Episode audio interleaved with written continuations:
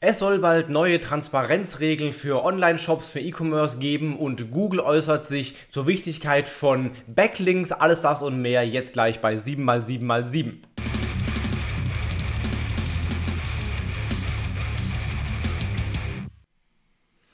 Hi, mein Name ist Felix Beilharz. Herzlich willkommen zu 7x7x7, den Online-Marketing-News. Du kriegst jetzt wie jede Woche die sieben wichtigsten News der letzten sieben Tage in ungefähr sieben Minuten.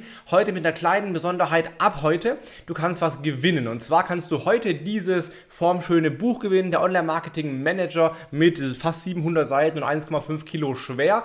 Wenn du das gewinnen willst, lass einfach einen Kommentar da, wo du das Video jetzt gerade guckst. Also YouTube, Facebook, Instagram, LinkedIn, wo immer du das schaust.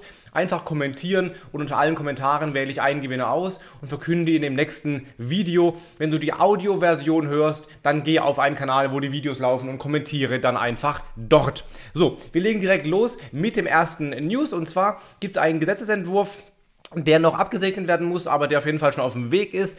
Äh, der dreht sich um mehr, mehr Transparenz äh, für Online-Shopping-Kunden. Und zwar müssen Online-Marktplätze in Deutschland demnächst Informationen über ihre Rankings geben. Also wie sie Produkte ranken, damit die Kunden besser herausfinden können, warum jetzt ein Produkt auf Platz 1 steht oder eben auch nicht. Ähm, das heißt, das müssen die in zukünftig offenlegen, was ganz spannend werden könnte bei Amazon zum Beispiel, wenn wir dann äh, von außen sehen können, wie die, die Rankings da äh, passieren, werden wir sehen. Ähm, was auch ganz spannend ist, in demselben äh, Entwurf steht drin, dass wenn die Händler ihren Preis automatisch personalisieren, sie auch angeben müssen, dass das so ist. Also das heißt, dass nicht mehr einfach Leute, die mit dem Apple-Gerät kommen, zum Beispiel andere Preise äh, angezeigt bekommen, als welche mit dem Android- oder Windows-Gerät.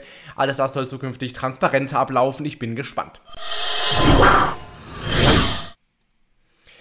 Dann erleben wir gerade den großen Kampf der Messenger-Dienste. Ne? WhatsApp hat ja gerade ein bisschen Schwierigkeiten bekommen durch ihre selbstverschuldete ähm, ja, Dummheit, äh, eine nicht relevante Änderung für Europa trotzdem sehr krass zu kommunizieren. Da haben alle jetzt Angst und wandern ab.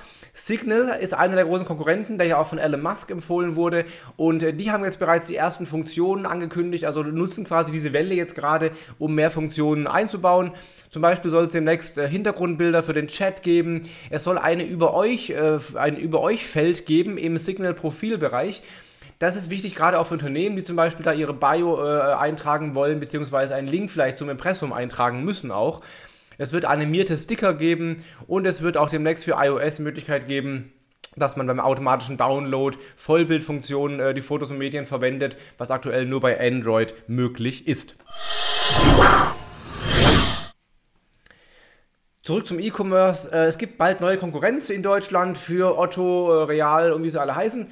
Und zwar Wildberries. Wildberries ist eine russische E-Commerce-Plattform, die größte russische E-Commerce-Plattform, die äh, Tatjana Bakaltschuk, hoffentlich so ähnlich äh, heißt sie, ähm, gehört. Eine, die, die Gründerin, alleinige Inhaberin und Milliardärin, ähm, Russlands reichste Frau. Und äh, ja, die Plattform wird auch in Deutschland starten unter der Domain wildberries.eu. Das ist der erste in Europa, wo sie äh, Fuß fassen wollen. Dann auch demnächst in Frankreich, Italien und Spanien.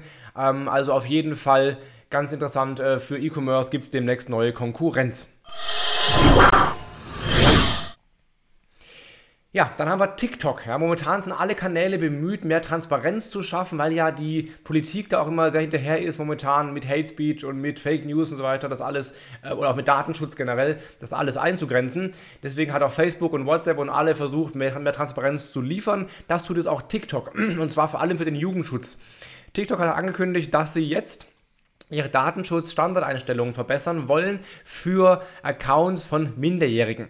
Und zwar, äh, zum Beispiel sieht es so aus, dass Accounts von Leuten zwischen 13 und 15 Jahren, also sehr junge Teenager, automatisch auf privat gestellt werden und ähm, dann auch nicht mehr einfach jeder kommentieren kann, sondern das äh, können dann die Leute selber einstellen, beziehungsweise ist automatisch deaktiviert, nur noch für Freunde. Und bei Älteren dann so 16- bis 17-Jährige, da hat es dann ein bisschen, ein bisschen weichere Einstellungen, aber auch das wird auf jeden Fall verschärft. Ja, zum Beispiel ähm, werden auch die Duet-Einstellungen äh, werden geändert, sodass zum Beispiel äh, Duet nur noch möglich ist für Leute über 16, dass nur noch die Inhalte erstellen können. Also all sowas. Auch der Download von Videos wird geändert, dass eben Videos von 13- bis 15-Jährigen nicht mehr runtergeladen werden können automatisch. Also solche Sachen. Ähm, wird, äh, wird TikTok ändern, um eben diesen aktuellen Transparenzbestrebungen äh, gerecht zu werden.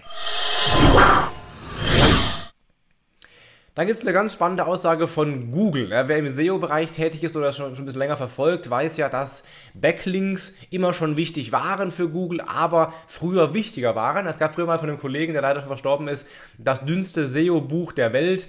Das war, stand drin, du brauchst mehr Links. Ja. Das war halt dann äh, früher SEO. Das hat sich geändert. On-Page ist wichtiger geworden, aber Backlinks nach wie vor wichtig. Die Frage ist nur, wie wichtig oder sind sie überhaupt noch so wichtig, dass man sie wirklich braucht? Ja, da gibt es also sehr, sehr große Streitereien in der SEO-Szene.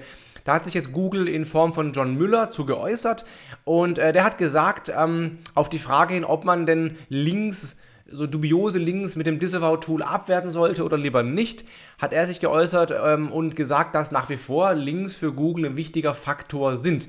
Er hat gesagt, vor allem für wettbewerbsintensive Keywords ist es nach wie vor sehr, sehr schwierig, ähm, ohne starke Backlinks zu ranken. Und Backlinks sind und waren wichtig. Zitat von John Müller ist, I think it would be nice that at some point to be able to move away from just focusing on links so much, but probably not soon. Also vorläufig werden Backlinks wichtig bleiben. Das heißt, wenn du Links aufbaust, mach das weiterhin, sorg für starke, gute, seriöse Links, dann wirst du auch weiterhin bei Google besser ranken.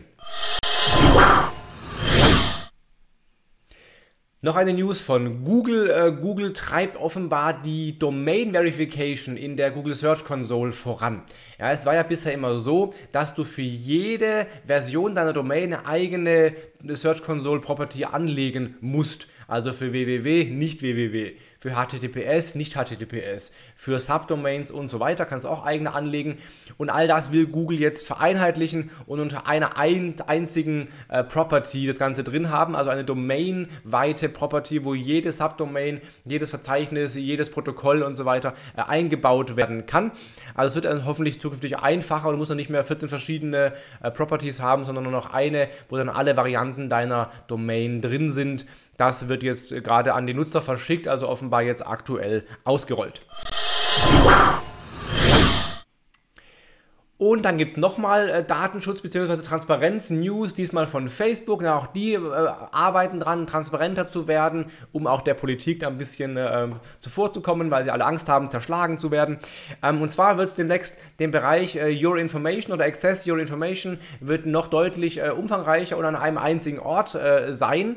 Da wird es dann acht Kategorien geben, wo du nachgucken kannst, was Facebook über deine Daten so macht oder auch selber Einstellungen vornehmen kannst. Die acht Kategorien sind dann deine Aktivität auf Facebook, Freunde und Follower, Interessen, persönliche Informationen, gespeicherte Informationen, Werbeanzeigeninformationen, Apps und Websites außerhalb von Facebook und Sicherheits- und Login-Informationen. Alles, was ein bisschen so momentan bei Facebook verstreut liegt, wird demnächst im Bereich Access Your Information alles zentral an einer einzigen Stelle sichtbar sein.